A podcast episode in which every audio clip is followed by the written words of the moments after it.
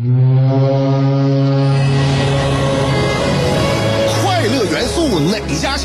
九七点五找香香，新鲜有料一锅出，听完别提多透亮。你煮挂面，香香给你握俩鸡蛋；你打麻将，香香拆听给你点炮；你玩王者，香香负责给你码人儿；你喝闷酒，香香给你加俩硬菜，再陪你对饮成双。没错，娱乐香饽饽就是这么贴心，就是这么带感，就是这么下饭呐、十年的欢声笑语，十年的与你相伴，梦想成为经营快乐的百年老店。古人有诗赞之曰：“娱乐香饽饽，越听越雨子。”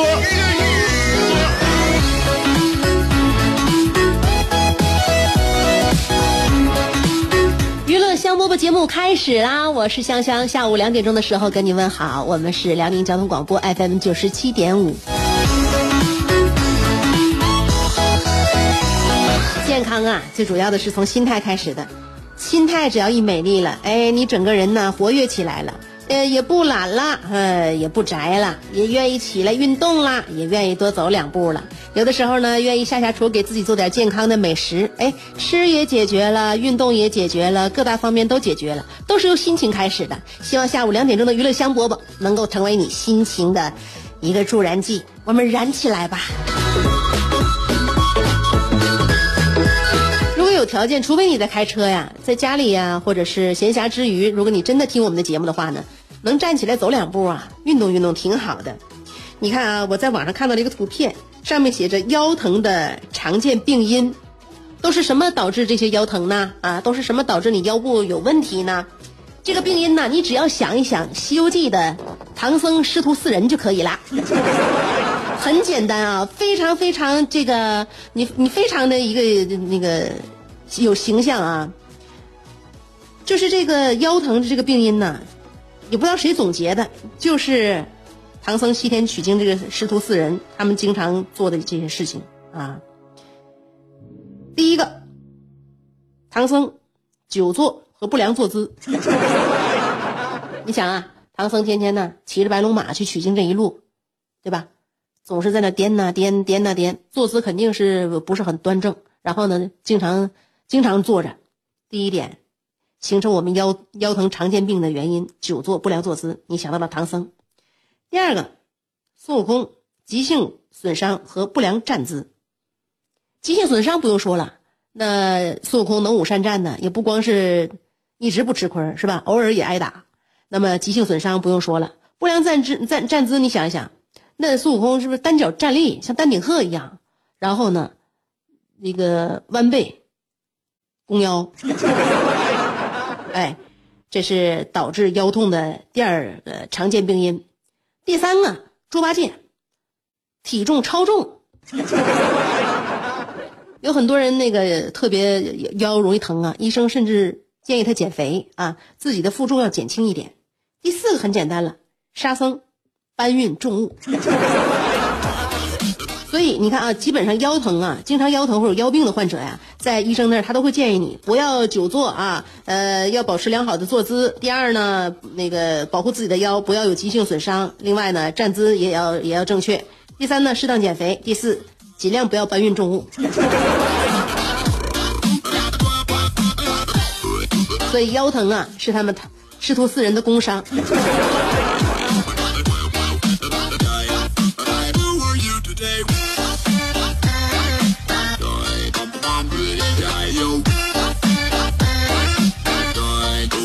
昨天呢，呃，去幼儿园接孩子的时候有点早啊，然后最后一项呢，特别搞笑的是什么呢？我看的啊，他那个班里边正在训练小朋友擦屁股，因为我儿子是小班嘛，他们在训练呢，训练小朋友统一训练擦屁股。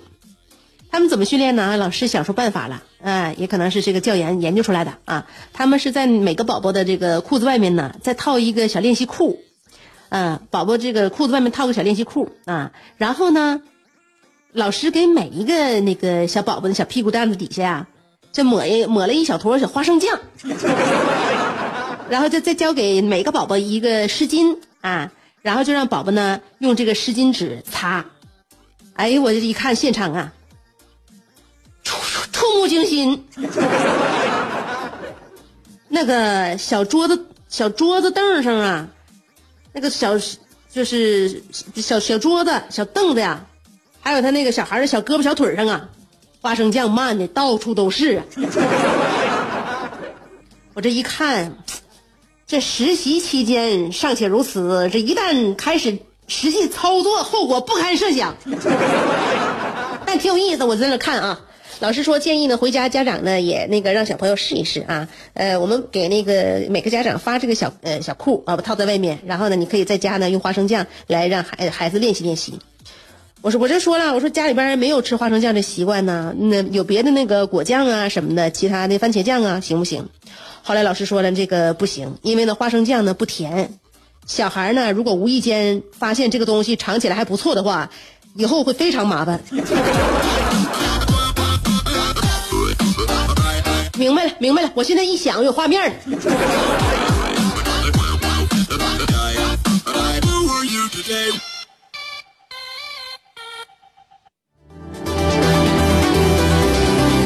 在想你的路上颠沛流离，在自己的世界里孤芳自赏，在别人的目光里随遇而安，在快乐的节奏里占山为王。有时候人生不如一幅陶渊明，有时候多情不如一行李商隐，有时候祝福不如一曲蔡国庆，有时候快乐不如一段李香香。娱乐香饽饽，欢迎继续收听。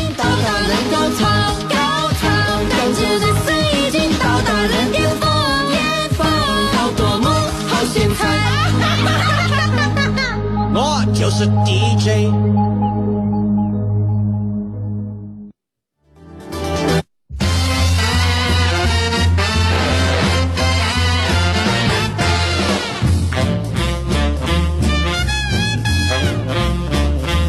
每天呢，每户我发现这个家里家外的事儿都不少。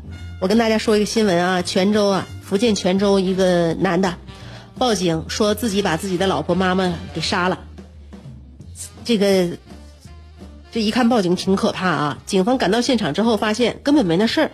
原因是什么呢？就这个男的呀，因为他这个媳妇儿啊和妈妈呀，就婆媳之间长期吵架，他夹在中间，实在是受不了了。然后呢，他就报警想吓唬吓唬这俩女的。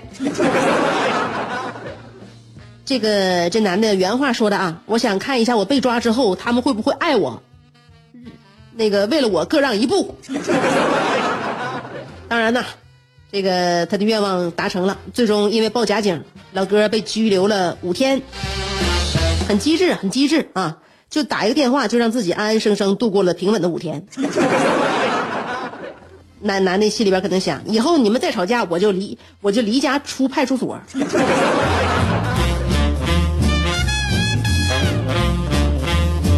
所以婆媳问题好解决吗？不好解决。婆媳关系问题真的世界大难题，谁能把这事儿给解决了，就能获得诺贝尔和平奖。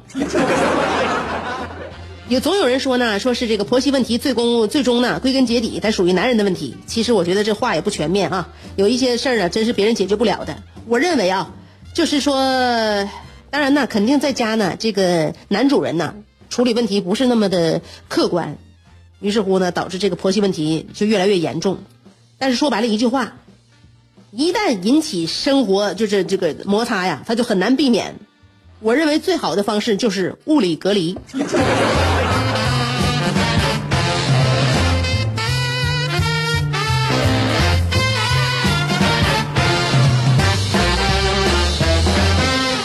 一会儿给大家说一说我们今天的二卡来信。今天张无忌大侠马上闪亮登场。相声演员四样基本功课大家都了解，哪四门？吃喝嫖赌。像话，四门功课是坑蒙拐骗。别瞎说。大家都乐，咋就你不乐呢？都是腰间盘，你咋就那么突出呢？因为我常年听娱乐香饽饽，我笑点变高了，心态有点飘了，感觉自己要独领风骚了。娱乐香饽饽，我跟你这么说，有时候啊，乐的我肘子都疼。男人笑点就应该高一点。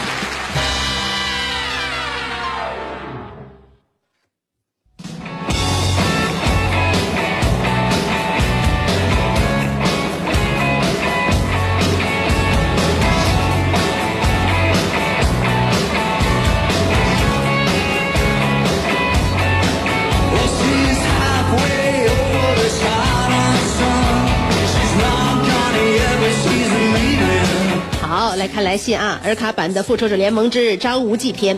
最近欧洲科学家啊，呃，经研究发现，雪天路滑，社会复杂，在江湖上尽量，只要尽量别装，别多说话，这样一来呢，呃，全虚全稳的几率能高达百分之五点五二。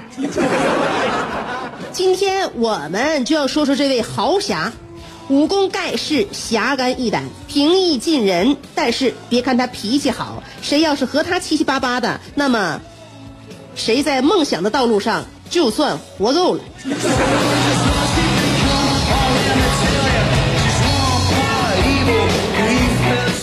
金老爷子笔下最厉害的两位选手，一位是扫地僧，另一位就是张无忌了。张无忌的武术武术因其内功之高、杀伤力之大、破坏力之强，所以被誉为已经上升到法术的程度。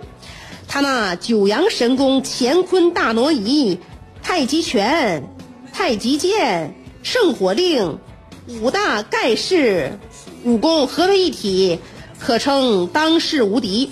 有关部门已经着手安排哪天哪吒和张无忌打一场。据悉，澳门博彩盘口开出的赔率相当惊人。张无忌二十岁决战光明顶，为了争夺一个重要的职称——光明顶顶长。他孤身大战武当、少林、峨眉、昆仑、连棍老鞭六大门派高手，一战成名于天下。武当的剑被无忌的被无忌一掌打飞，少林的棍被无忌一拳怼折，峨眉的刀被无忌徒手掰弯，昆仑的锤被无忌一脚踹扁，连棍的葱花被无忌无情的咀咀嚼。最后，连老鞭的线儿都被无忌残忍的打了出来。经过一番疾风骤雨之后，弱冠之年，他手持十二面圣火令，就像十二面流动红旗一样高高在上，稳坐明教教主，号称天天下，使百万群众倾心归顺，就连稻香村。张九里、老四季、长乐包这些特种部队也都一一归顺了。在事业搞得顺风顺水的同时，张无忌的感情线也是枝繁叶茂。他先后邂逅了周芷若、殷离、小昭、赵敏、香香等红颜，发展出一段段欲断难断、欲说还休。牵着不走，打着倒退的爱情故事。最近竟然有朝阳群众举报张无忌强抢民女，太损了！这这纯属是无稽之谈。张无忌怎能强抢民女？笑话！他用抢吗？只要往那一站，小姑娘都往上扑。（括弧这一点和尔卡极为相似。）（括弧完了。）最终，国有国法，家有家规，教有教规。明教的圣火令。三令五申，明教中中层干部、中层以上干部不得不可以当官下级如此，上级更要以身作则。最终，张无忌二十二岁的时候，呃，把称帝的机会让给了属下朱元璋，自己则携赵敏隐退江湖，放马南山。啊，马放南山。也许故事讲到这，有的朋友会问了：那张无忌最后去哪儿了？他那一身好武艺，在隐退江湖之后，不就浪费了吗？岂不可惜了？朋友们，请放宽心。张无忌隐退江湖之后，就被有关部门调到了拆迁办工作。一来是可以榨干张无忌身上所有的艺术细胞，二来是考虑到绿色环保、节能减排。现在有关部门已经将张无忌的人事档案特意从光明顶调到了拆迁办。呃，因为现在一般动迁的这个动迁时的破坏工程都是噪音大、粉尘多、时间长，造成车辆拥堵、粉尘污染、呃噪音污染。那么现在的情况得到了改善，只要苏有朋一出面，哦不对不起。说错了，只要张无忌一出面，什么钩机、铲机、挖掘机都靠一边只要张无忌运用内功，使出五成的太阳神功加六成的乾坤大挪移就够了。昨天的刀光剑影，远去的江湖恩怨，眼前飞扬着一个个鲜活的面容。希望张无忌先生能够在尔卡版复仇者联盟中有上佳的表现。维护正义，匹夫有责。但那些关于张无忌的儿女情长，依然像 PM 二点五一样，逗留在肺叶，回荡在天空。张无忌，你听，毛阿敏为你而唱，让你一生为我画眉。愿你的心宽容似海，不再提曾不再提你曾给我的伤害。我只要你的身边再没别的女孩。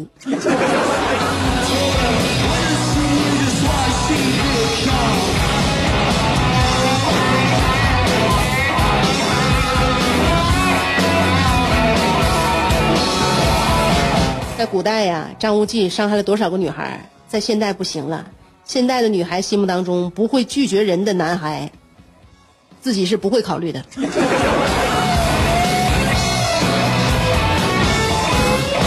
所以张无忌呢，呃，无论他无论他的这个武功多么高强，但是作为一个女人的角度呢，我感觉，如果选择身边人，张无忌绝非首选。